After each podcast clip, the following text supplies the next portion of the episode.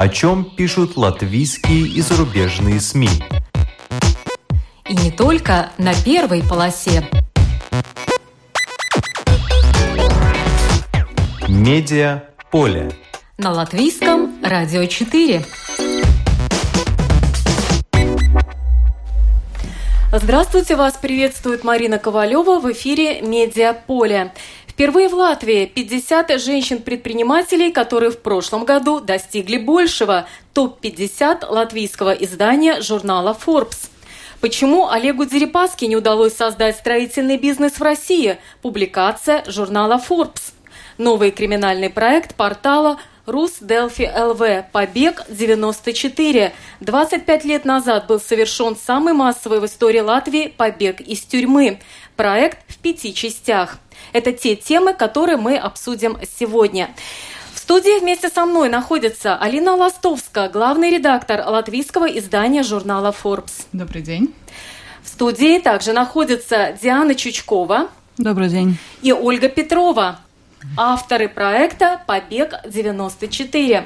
Но по традиции в начале программы небольшой обзор некоторых публикаций.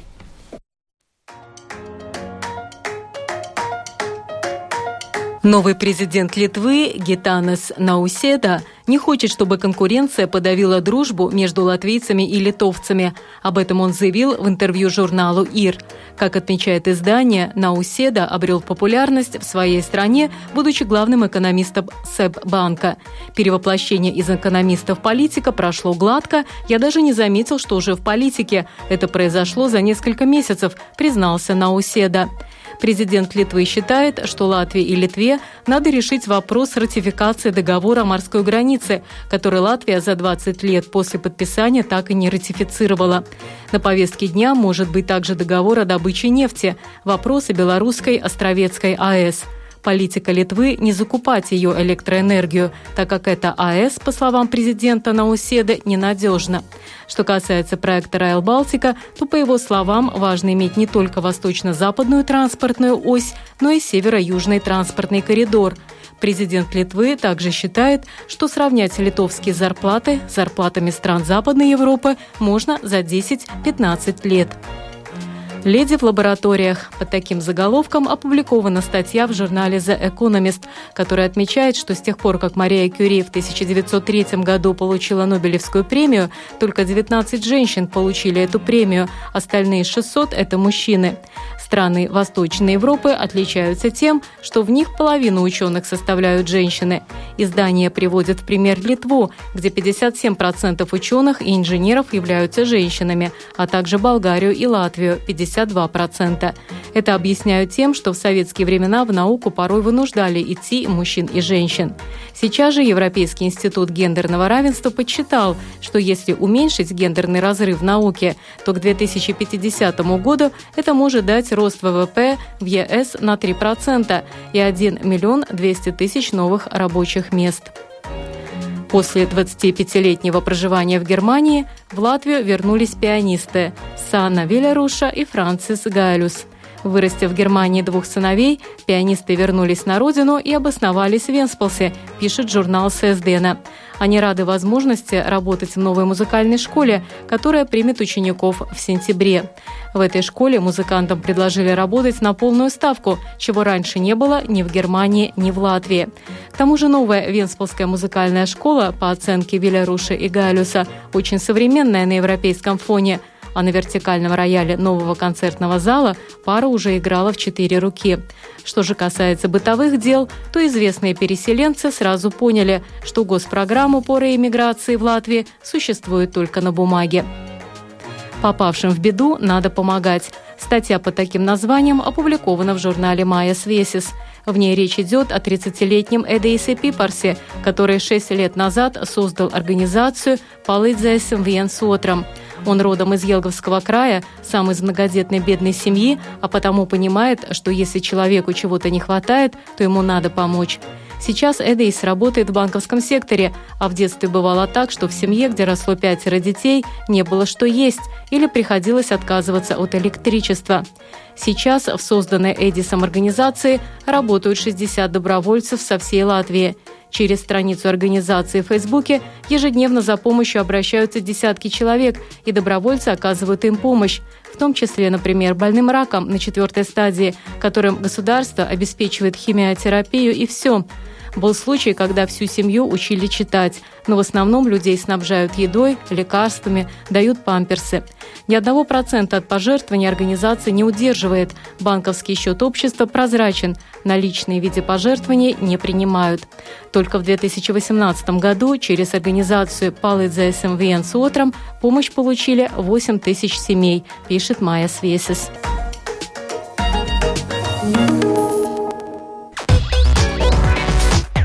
Медиа поле. На латвийском радио 4. Сегодня впервые в нашей студии находится Алина Ластовска, главный редактор латвийского издания журнала Forbes. Здравствуйте, да.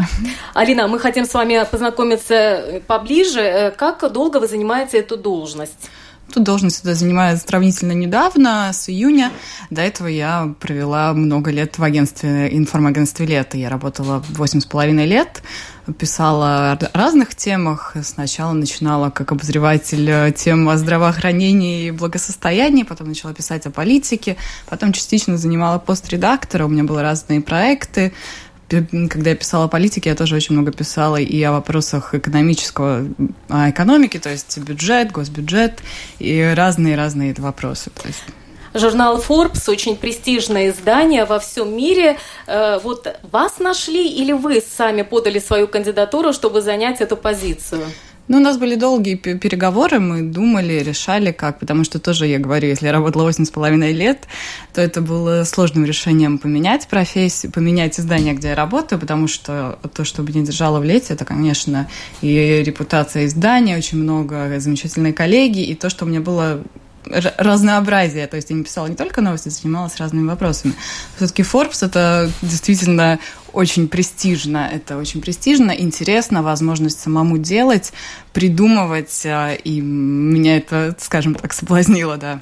Но самый большой вызов, который сейчас стоит перед вами, ну, это, конечно, это чтобы журнал был в первую очередь интересен тем, кто его читает чтобы это было что-то с изюминкой, новое. Потом мы запускаем портал, тоже планируем запустить осенью, то есть рост аудитории, чтобы людям стало известно, что и у нас в Латвии есть такое издание, чтобы они его читали. Ну вот 27 июня на странице латвийского издания журнала Forbes в Фейсбуке был опубликован пост «Возвращение Forbes с Петром Авиным». В чем интрига? Связано это с тем, что у нас было мероприятие, когда э, открытие журнала и Forbes клуб так сказать. И гостем был Петр Равин. А, была возможность услышать его интервью. Какие-то вырезки будут видео наверняка и на, в портале, и на страничке в Фейсбуке. То есть мы говорили о разных вопросах и о благотворительности, так как он этим занимается. У него был этот фестиваль Рига Юрмала и о фестивале, и о каких-то банковских вопросах, что, мне кажется, оказалось интересно в этом контексте, если он работает, занимает такой пост. Мы говорили о том, что собирается в нашей власти капитальный ремонт э, банковской сферы проводить. То есть э, Петр Равин не вложил деньги в это издание, чтобы Нет, оно вышло связано. на какой-то новый уровень? Это не связано ни в коем мере с этим, это был просто приглашенный гость. Э, мы стараемся сделать это мероприятие тоже интересным, и как бы, чтобы люди пришли, послушали, и им было, ну, интересно, да. А каковы условия участия вот в таких мероприятиях, например, для бизнесменов? Это платное мероприятие по пригласительным или еще какая-то форма? Да, мы приглашали, мы приглашали э, предпринимателей, но этим занималась не я как главный редактор, этим занимался издатель. Августовский номер – это ваш первый номер на этом посту? Да, это мой первый номер на этом посту, и я занималась а, то также темой номера, то есть а, создавала этот а, рейтинг.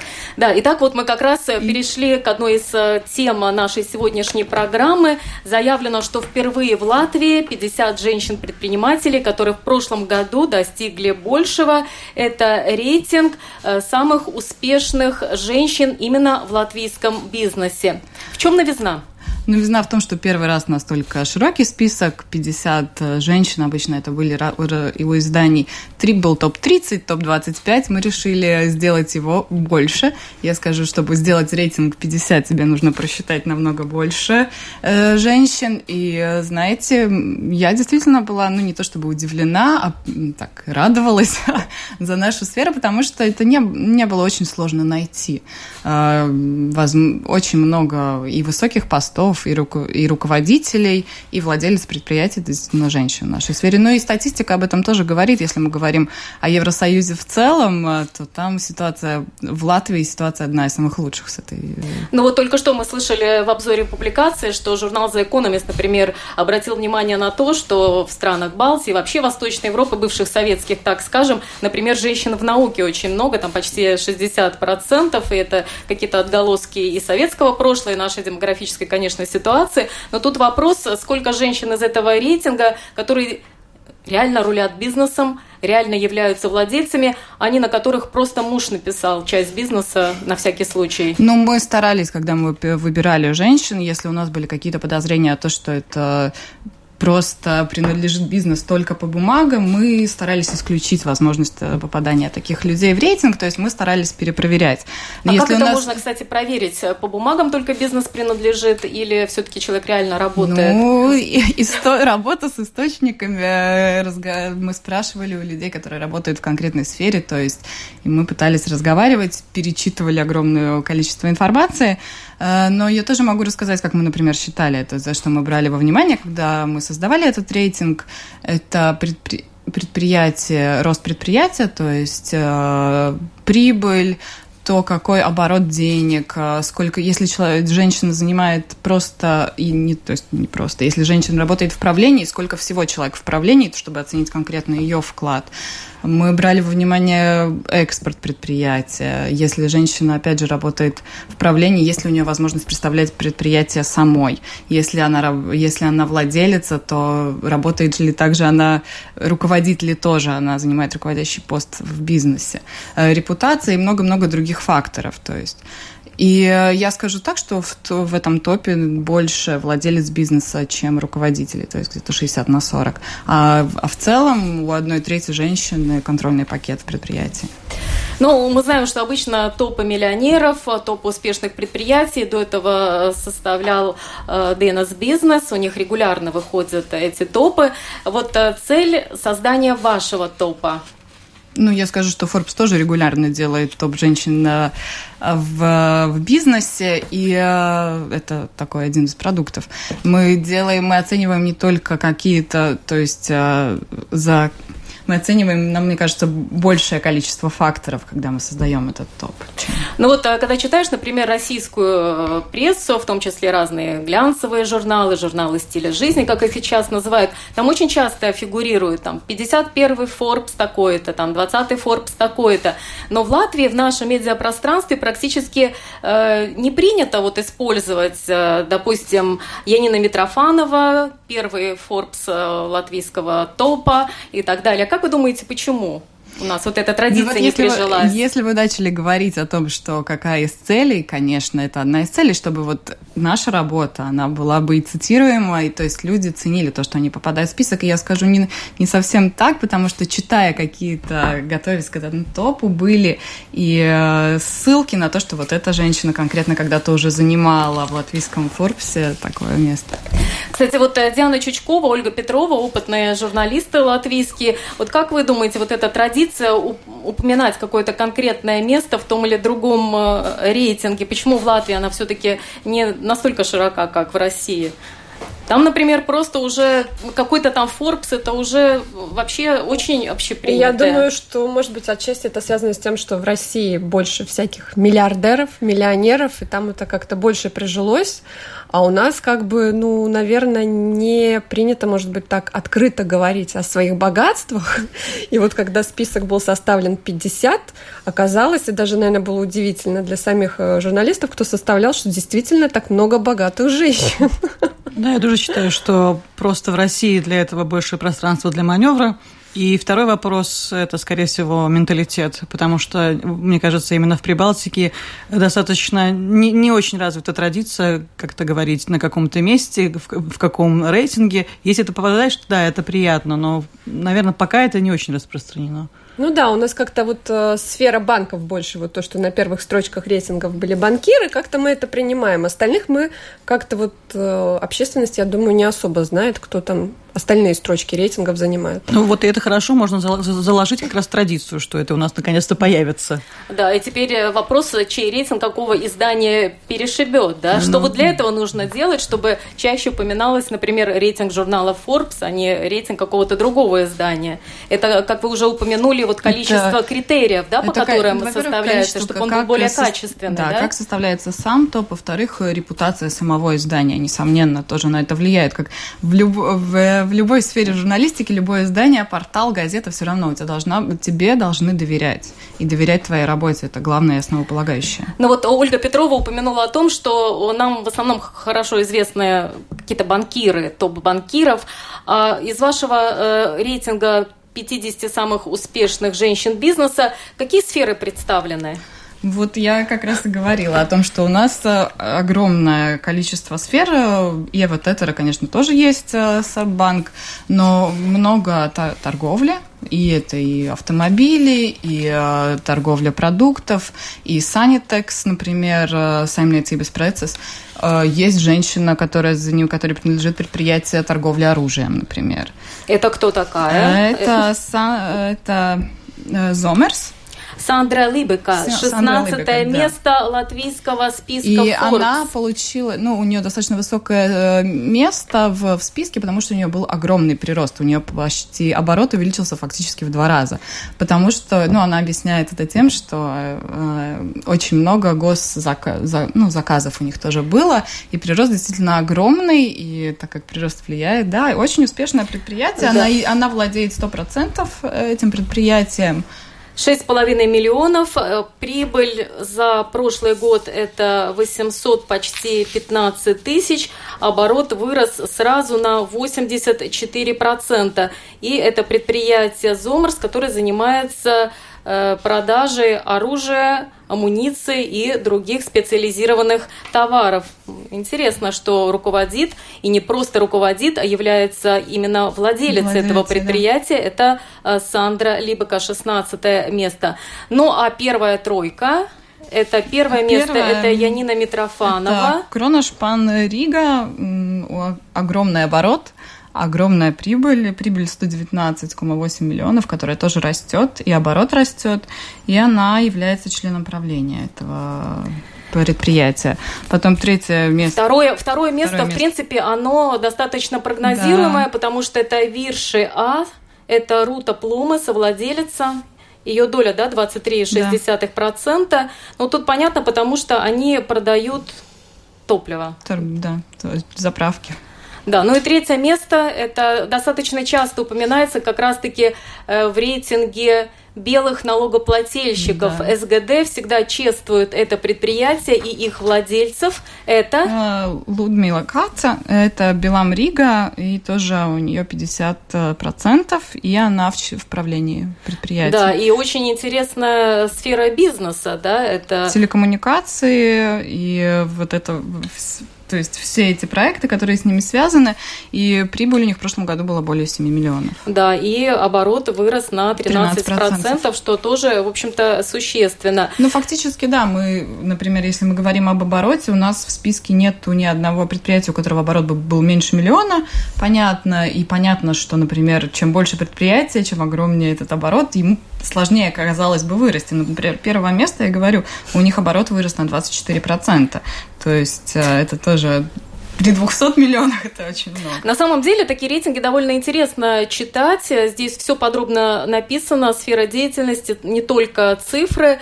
Есть небольшой анализ. Напомню, что этот э, рейтинг, он опубликован в августовском номере латвийского издания не, журнала не Forbes. Да, да то есть он уже отдан в печать, он... и буквально в ближайшее время появится и журнал этот э, на э, латышском языке. языке да. А будет ли, например, хотя бы на портале, например, например, русская Да, мы планируем страница. на нескольких языках портал, да. Даже будет еще и на английском.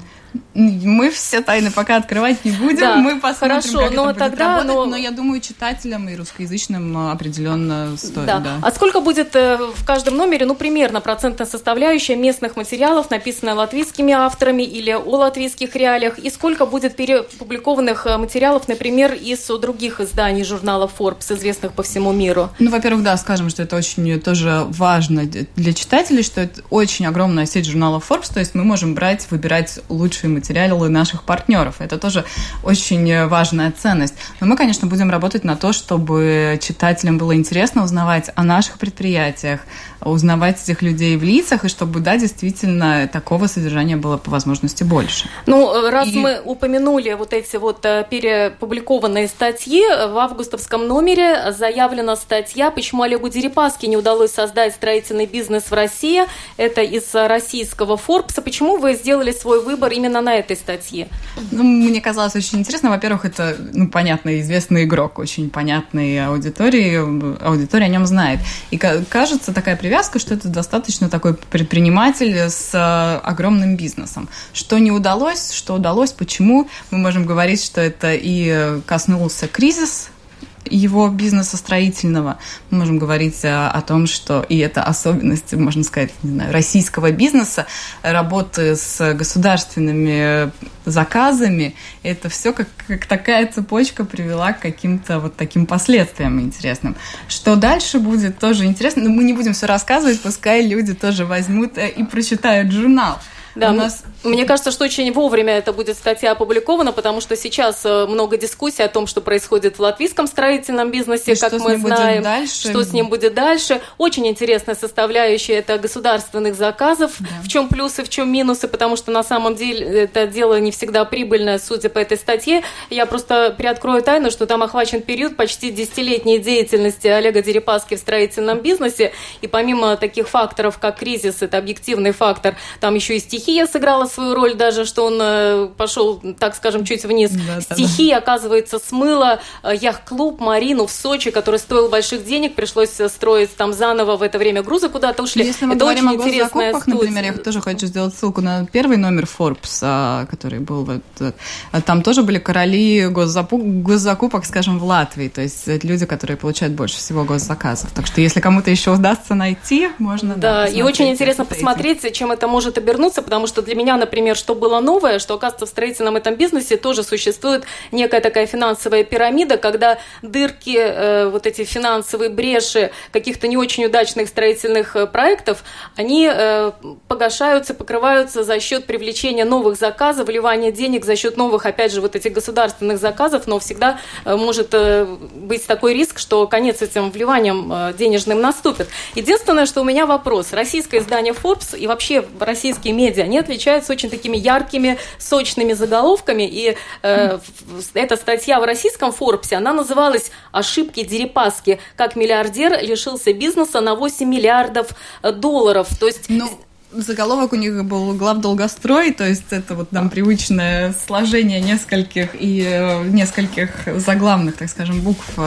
А, понятно, потому что мне кажется, что в латышском издании более мягкие такие заголовки. Здесь, наверное, э, ну, нет опасения назвать миллиардера, что он может совершать ошибки или что он именно лишился бизнеса. У нас как-то все это более обтекаемо. Это ссылка на наш менталитет или ну, я бы не хотела согласиться, Нет. что мы стараемся делать более как-то обтекаемо, менее резко. Я, конечно, сужу пока только по одной статье, надеюсь, ну, что это не ну, так. Вы тоже, наверное, тогда в августе возьмете журнал, почитаете э, и потом и убедитесь, потому что у нас нет желания никак как-то смягчать. Мне кажется, это вот самоцензура в журналистике это тоже очень плохая вещь, когда мы пытаемся что-то смягчить, как-то, может быть, повернуть, как-то сделать так более всем, чтобы все были довольны. Нет, это не, так не нужно делать. Да, ну там много много разных интересных статей, там будет и 50 лучших блокчейнов. Блокчейнов. Э, интересная тоже статья о игре, на которую собирали 300 миллионов э, долларов, и она еще все еще в стадии подготовки тоже. Э, и также вот про бизнес женщин у нас будет и рассказ об одной из них. И... Вот как раз хотела спросить, было бы интересно почитать интервью с этими женщинами, как они вообще к этому пришли. Да, ну, э, были женщины, которые не все, скажем так, охотно хотели разговаривать, конечно. Вот одна из упомянутых, например, она сказала, я довольна, я, я всего достигла, знаете, что там уже рассказывать, хвастаться. Вот, но были, конечно, которые э, были готовы рассказать, и э, мне казалось, что вот тоже мы взяли одну женщину, которая работает в области торговли, потому что это, мне кажется, там конкуренция просто огромная, ну, как ты можешь еще что-то придумать, что-то новое вести, чтобы зарабатывать. Вот узнаем как. Ну что ж, Алина Ластовская, главный редактор латвийского издания журнала Forbes. Первый номер, который э, будет сделан уже под ее руководством, вот-вот появится в печати. И мы, конечно, все будем следить. Но я приведу пока в пример еще один острый заголовок одного из российских журналов Forbes. Все знают поговорку от э, сумы и тюрьмы не зарекайся. Так вот, Forbes обыграл эту поговорку русскую и такой вот заголовок опубликовал «От суммы до тюрьмы. Список Forbes покинули 11 бизнесменов и так далее. Э, в общем, в частности, там из глобального рейтинга выбыл арестованный э, Магомедов Зиевудин и так далее, и так далее. Просто я к тому, что мы сейчас как раз-таки поговорим о тюрьме. Медиа поле. На латвийском радио 4.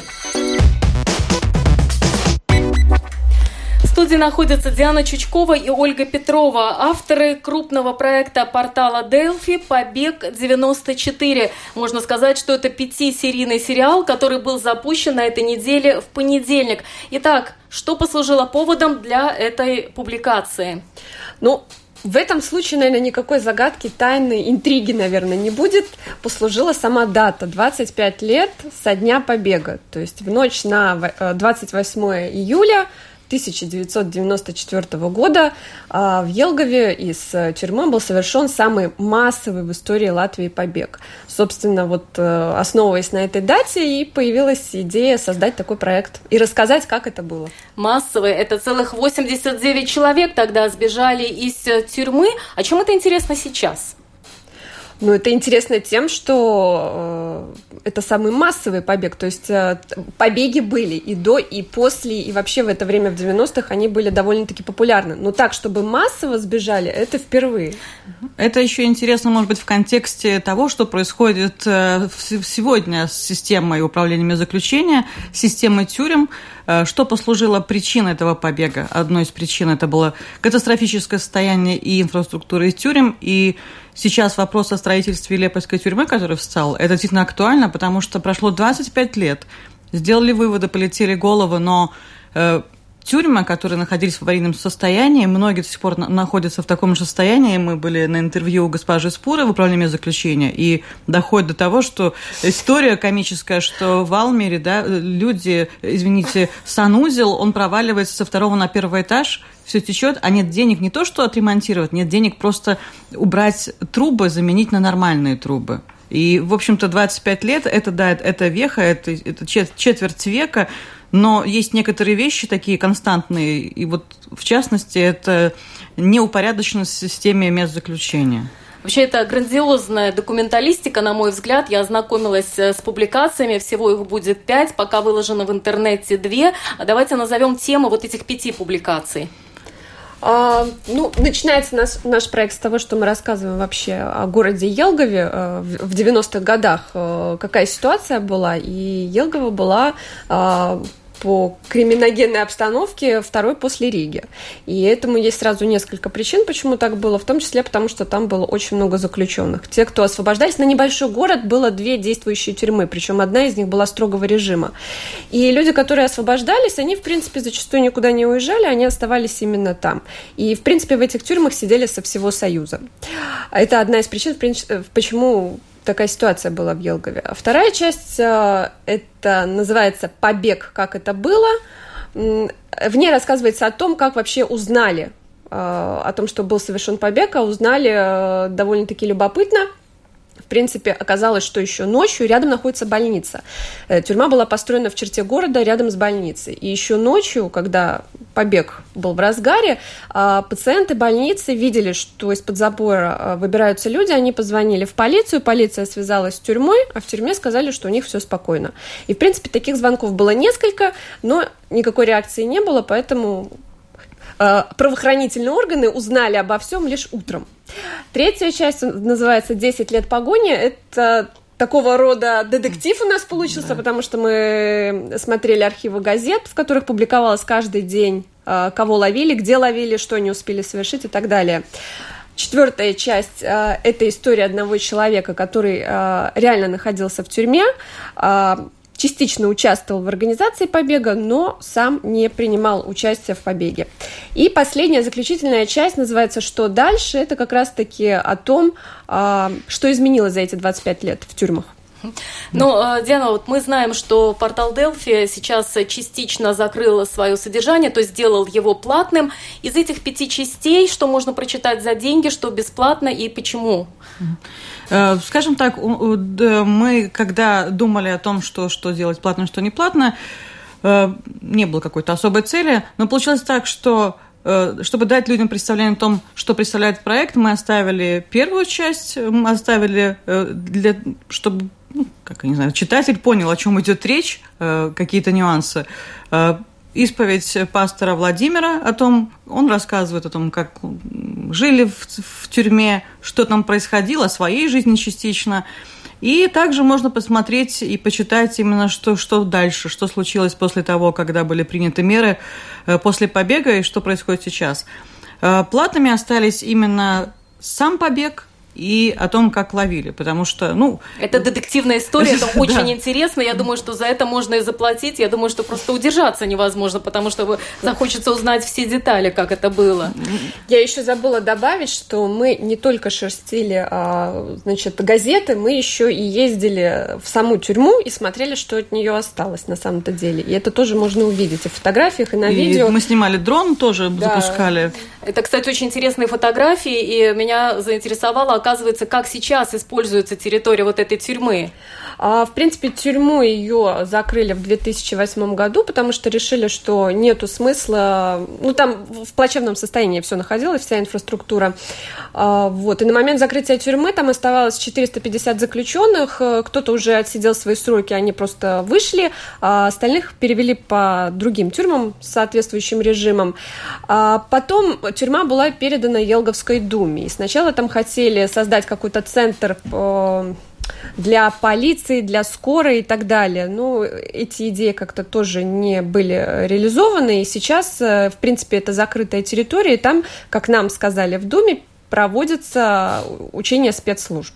Вот учение спецслужб, это очень интересно, видимо, чтобы не как-то подготовиться к возможным побегом. Ну, что на самом делать, деле как... находится на территории тюрьмы, на в деле... какой разрухе там да. все это находится, и там действительно все поросло травой и деревьями. Я говорю, вы можете посмотреть на фотографиях и можете посмотреть на видео. Там куча битого стекла, кирпича, э, там протекает крыша, в любой момент может обвалиться на голову, и иногда нам казалось, что учение спецслужб здесь, скорее всего, это может быть только какие-то занятия на выживание, чтобы не получить по голове кирпичом. Да, но если коротко пройтись по некоторым частям, э, я скажу, что в каждой из них есть очень интересные детали, которые, я думаю, большинству людей даже и неизвестны. Э, вы, Ольга, уже упомянули о том, что э, такая повышенная криминогенная ситуация в Елгове была, потому что освобождались, там оставались жить и так далее, со всего Союза туда свозили людей, но на самом деле там очень интересно описывается именно социальный аспект, что происходило в городе, когда начали закрываться предприятия просто просто людям не было работы. Да, в 90-х э, ситуация была достаточно сложная и плачевная, люди оставались без работы, и, собственно, это был один из факторов, почему э, многие становились на эту скользкую дорожку и были согласны совершить преступление. Да, мне очень показалась мне интересная деталь, почему решили тюрьму построить в пределах города, это благодаря железной дороге, что было легко туда конвоировать преступников. И как раз если мы говорим о сегодняшнем дне, что нужно учитывать, что на самом деле всегда все-таки опасно строить тюрьму в черте города, а, потому что это чревато. На самом деле тут есть одна интересная деталь. А, мы общались с жителями. Э, тюрьма построена в черте города. Рядом находится больница, как я уже сказала, через дорогу жилые дома. И нам было интересно пообщаться с людьми, которые живут в этих домах, и нам казалось, что это же дико, когда ты живешь, и через дорогу находится тюрьма. И было очень забавно, когда мы разговаривали с, житель, э, с жителями. Которые жили в то время. В то время, тоже. да. И они э, в один голос говорят, да вы что, вот сейчас опасно, когда тюрьма закрыта, потому что темно, ошиваются бездомные, э, пьяная молодежь, наркоманы. А, наркоманы. а тогда там же солдаты на вышке, они же охраняют. Там же светло Там же время. светло. То есть у них абсолютно мы были поражены, мы ожидали совершенно других, то есть да. мнений. Вот. Ну а людям, люди вот сказали, что им жилось спокойнее, когда тюрьма была открыта. Да, там приезжали, крутились какие-то люди, которые перекидывали через забор запрещенные предметы, в основном это алкоголь и наркотики были, но, в принципе, они никого не трогали. И 90-е годы, именно 94-й год, мы специально в первую часть, мы сделали интерактивную карту, спасибо нашим дизайнерам. Мы провели долгое время в архивах, мы, я не знаю, сколько мы перерыли газет, изданий, чтобы посмотреть криминальную хронику за 94 год на самом деле никакой нервной системы не хватит описывать все, все, что там было, во всех подробностях, но мы взяли некоторые только преступления, и когда мы составляли интерактивную карту, хотя бы частично и, то есть можно понять, какой был социальный уровень, насколько люди, э, оставшиеся без работы, люди, если посмотреть даже год рождения, ты понимаешь, что там им по 15, по 16 лет, или наоборот, люди пожилые, которые совершали ограбления, то есть это не обязательно были какие-то организованные банды, это не обязательно были какие-то вымогатели, а люди, э, даже посмотреть судебную хронику или какие-то там э, допросы, они просто были вынуждены это делать. Предприятия годами не платили зарплату, и люди действительно как украл для того, чтобы поесть. Ну и причем, оказавшись в тюрьме, они продолжали работать, потому что, оказывается, в Парлелупской тюрьме до 1992 года производили каркасы автомобильных сидений для тогда э, известного на весь Союз завода РАФ. То есть использовались, опять же, как рабочая сила. Ну вот э, их недолго там, получается, использовали, я имею в виду, вот вскоре был совершен побег, и одна из из причин, собственно говоря, почему он был возможен, это как раз-таки то, что было закрыто производство на территории тюрьмы, и заключенным, в принпе, они были предоставлены сами себе. И... Было чем заняться, и куда направить свои силы, делать э, подкоп и так да. далее. Кстати, вот Алина Ластовска, главный редактор э, журнала Forbes, вот с точки зрения э, не главного редактора, а обычного человека, чем вам интересна вот эта публикация? И интересно ли? Да, я, во-первых, хочу сказать огромный комплимент за то, как это выглядит. Действительно, действительно очень красиво, очень занимательно. Возможность посмотреть видео и фотографии, и вот эти все интерактивные штучки, карты, и все очень интересно. А понятно, что там огромный пласт информации обработанный. Действительно, есть, мне кажется, даже вот вы говорите 25 лет, а действительно это срок, это возможность того, что кто-то уже забыл, не помнит, деталей так не знает, есть. и поэтому вот это все освежить в памяти и вспомнить, да, это тоже было очень интересно. Сколько вы потратили время, сколько вы готовили этот проект? Три месяца, наверное. Около трех месяцев. Ну, конечно, не каждый день, но три месяца у нас ушло. Да, это видно, потому что там в каждом практически абзаце много очень интересных фактов. И я уже тогда в то время работала на радио, и я сейчас открыла для себя много новой информации, потому что тогда невозможно было, наверное, это все узнать, обработать. И плюс у вас такие очень хорошие источники, которые рассказывают сейчас э, более открыто о том, что было тогда. А говоря вот то, что упомянул упомянула Алина по поводу вот этих интерактивных. Э, там очень интересная статистика, графики, диаграммы. И я, например, с удовольствием как раз-таки рассматривала э, вот эту диаграмму, кто же совершил побег э, сбежало, давайте напомним, 89 заключенных, и вот, так скажем, по бандитской специализации, да, там, оказывается, почти 60% из тех, кто сбежал, это были воры. Воры. Я-то думала, например, убийцы. Нет, 60% воры, 14% грабители, в то время модных рэкетеров сбежал всего 1%, и было всего 5% убийц и 1% фальшивомонетчиков. То есть львиная доля – это воры. Интересно, почему? Ну, вообще-то тогда и большая часть заключенных сидела именно по этой статье, именно за кражи. И, в принципе, когда рассказывали о побеге, он был организован под определенных людей, серьезных людей.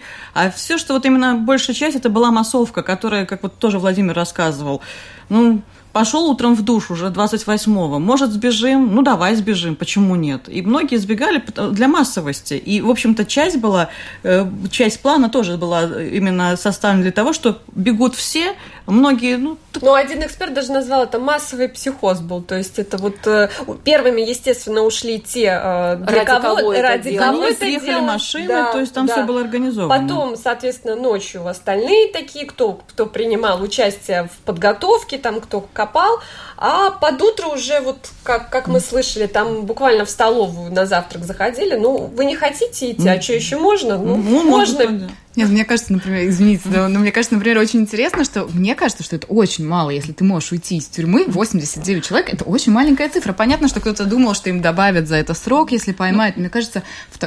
ну, многих это сдерживало, что боялись да. кому-то сидеть, там уже Владимир говорит, я подумал, мне же добавят еще, лучше я уже отсижу это, да, срок, Потому что чем... за массовый побег, да, 5 лет добавляли, и кого-то это останавливало. Один человек вообще сбегал на озеро, ну, искупался, искупался и вернулся. вернулся. Да, да, но есть, например, рецидивисты, которые понимают, что им на воле-то уже и не прижить житься, а здесь все-таки уже своя иерархия, он занимает определенную позицию, худо-бедно похлебку какую-то дадут, крыша над головой хоть какая-то есть. Э, возможно, это одна из причин. Но, кстати, сбежали-то 89, интересный раздел, 10 лет поисков, даже больше, и не факт, что всех нашли. Да. Да, информация о том, что могли быть найдены все, ее нет. И в управлении заключением госполиции сказали, даже если кто-то еще остался, они не находятся в оперативном розыске. И мы специально поместили в одном из разделов э, статью уголовного закона о сроке давности, о том, что даже если они найдутся, им уже за это ничего не будет. Это уже все, уже все сроки вышли. А есть цифра, сколько же нашли из 89 заключенных? Там только фигурирует, по-моему, что в первые дни там пятерых, по-моему, поймали, э, да? Ну, насколько я понимаю, что точно последняя была информация в начале 2000-х, в середине 2000-х, что двое еще оставались на свободе, только двое. Ну, так это не так. И насчет количества сбежавших, даже госпожа Спуры, э, она тогда уже работала в системе внутренних дел, она, никто до сих пор не уверен, что их было 89, их, может быть, было и 92, потому что она говорит, я посмотрела по своим, посчитала и подумала, что ну нет, это может быть 90, 91, 92. Кто-то вернулся, но считали с теми, с теми непонятно. Настолько все было хаотично, настолько все было не собрано и разрознено, что что там было на самом деле, сколько людей сбежало, это тоже до сих пор такая загадка. Да, и это не просто изложение фактов, это не просто статистика, этот проект, а э, есть э, жизненная история. Это пример уже упомянутого Владимира Ильина, может быть, чуть подробнее, да, что рецидивист тоже может стать на праведный путь, и это очень яркий пример. А, да, действительно, это удивительная судьба, удивительная история человека, который свой первый срок э, получил 18 лет и отбывал именно вот э, в Парловской тюрьме, откуда был совершен побег. Э, за его плечами в общей сложности вообще 4 судимости и стаж десятилетнего употребления наркотиков, а сейчас этот человек пастор в церкви абсолютно адекватный человек, без какого-либо фанатизма рассказывает об этом, и нам посчастливилось услышать его историю, его историю жизни, как, как он попал в тюрьму, как, э, какая жизнь была э, в тюрьме и как он в принципе, вот пришел к Богу, через что, потому что там уже были и мысли о самоубийстве и так далее. Вот, и свой первый срок, как я уже сказала, он получил 18 лет. В принципе, он рос в обычной советской семье. Мама, папа работали, папа дальнобойщик, мама на заводе, и он, в принципе, он занимался боксом, спортом. И вот когда Советский Союз развалился, спорт стал никому не нужен, а, многие молодые люди стали искать себе применение. Возможностей было много, но не все из них были законные. Но зато это был быстрый такой доход, скажем так. Вот. И, и он рано тоже стал отцом, то есть ему нужно было уже кормить свою семью.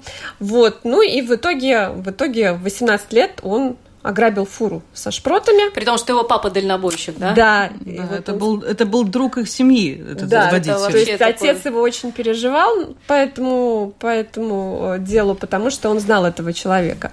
Вот, и таким образом он получил свой первый срок, и дальше он рассказывает, как он оказался в тюрьме и что его вообще поразило в тюрьме, да, то есть я нашла два очень позитивных момента. Это, во-первых, судьба этого человека, который стал на путь праведный, а во-вторых, это о том, как меняются тюрьмы и вот этот э, достаточно радужное описание, какой может быть лепойская тюрьма, э, какие там будут инновации и какие будут условия, что если раньше э, в одном помещении могло находиться до 60 человек, и были не просто двухъярусные кровати, Трех. а трехъярусные кровати, была такая теснота, что, конечно, там, наверное... Полтора квадратных метра, получается, было ну, на человека, человека примерно да, выходило. Это, да, наверное, я не знаю размер могилы, но примерно столько же, наверное, да? Вот. А а сейчас, э, конечно, тоже долгострой много говорят об этой Лепойской тюрьме, и все никак не начнут ее строить. Сейчас срок 31 марта 2023 года, но хотя бы уже думают о том, что там должно быть для людей, да, что это должен быть и центр ресоциализации, обучения, и что мне э, показалось интересным, в камерах планируется установить даже специальную устойчивый к ударам инвентарь и так далее, да? Ну, потому что, да, уже какие-то требования Евросоюза идут э, к, к тюрьмам, а в 90-х годах ничего этого не было, поэтому ее и построили в черте города, собственно говоря, э, и по типу таких армейских бараков. Лепойская тюрьма будет сейчас строиться, она будет за пределами города на улице Алсунгас. Этот проект действительно, он грандиозен. Если бы его воплотили, это было бы замечательно. И действительно, тюрьма нужна, потому что э, в любом государстве есть, должны быть учреждения, где люди отбывают наказание. Но Опять же, приоритеты, да, у нас, которые сейчас обсуждаются, что важнее? Давайте дадим людям на, на, на концертный зал, давайте дадим МВД. Действительно, надо всем. Но эта система, почему-то люди склонны говорить, э, они заключенные, они совершили правонарушение. Почему жизнь для у них жизнь должна быть лучше, чем у нас здесь. Мы работаем, мы платим налоги. Но действительно забывают о том, что люди, которые находятся в заключении, их охраняют э, тоже люди, которые платят налоги, законопослушные граждане. И как они могут находиться в таких условиях, если у них нет возможности попить нормальную питьевую воду? Даже если они кипятят в чайниках, у них чайники выходят из, стро- из строя, это железо, которое портит э, оборудование. Как можно э, ходить в форме, которая там уже блестит, да? То есть не хватает управления заключения и, соответственно, Министерства юстиции, им не хватает средств на все это. И когда эта тюрьма будет построена, это все время откладывается, откладывается. Деньги на тюрьму постоянно расходуются на что-то другое. Тоже не менее, скорее всего, важно. Но, опять же, если говорить о том, что рецидив преступлений зачастую, и, как бы говорят исследователи, и, и специалисты, что рецидив – это бывает последствия того, в каких условиях человек содержится. Если эти условия они не человеческие, они античеловеческие, то, в принципе, что можно ожидать от человека, который выйдет еще более озлобленным, и ничего хорошего от этого ждать не приходится. Спасибо. Это, напомню, проект портала Русделфи ЛВ, но он опубликован также и на латышском языке на портале Delphi ЛВ. Побег 94. Пять публикаций. Их начали выкладывать на портале в понедельник. У вас есть возможность прочитать и оценить этот э, проделанный титанический труд Дианы Чучкова, Ольга Петрова и команда, и фотографов, и графических дизайнеров. Э, спасибо вам большое за эту работу. Сегодня у нас в студии была Алина Ластовская, главный редактор латвийского издания журнала Forbes, которая подготовила первый номер, скоро он появится в продаже. Диана Чучкова, Ольга Петрова, авторы проекта «Побег-94». За операторским пультом был Томс Шупейко. Программу провела Марина Ковалева. Спасибо за внимание. Всего доброго. До, До свидания. свидания. О чем пишут латвийские и зарубежные СМИ? И не только на первой полосе. Медиа поле. На латвийском радио 4.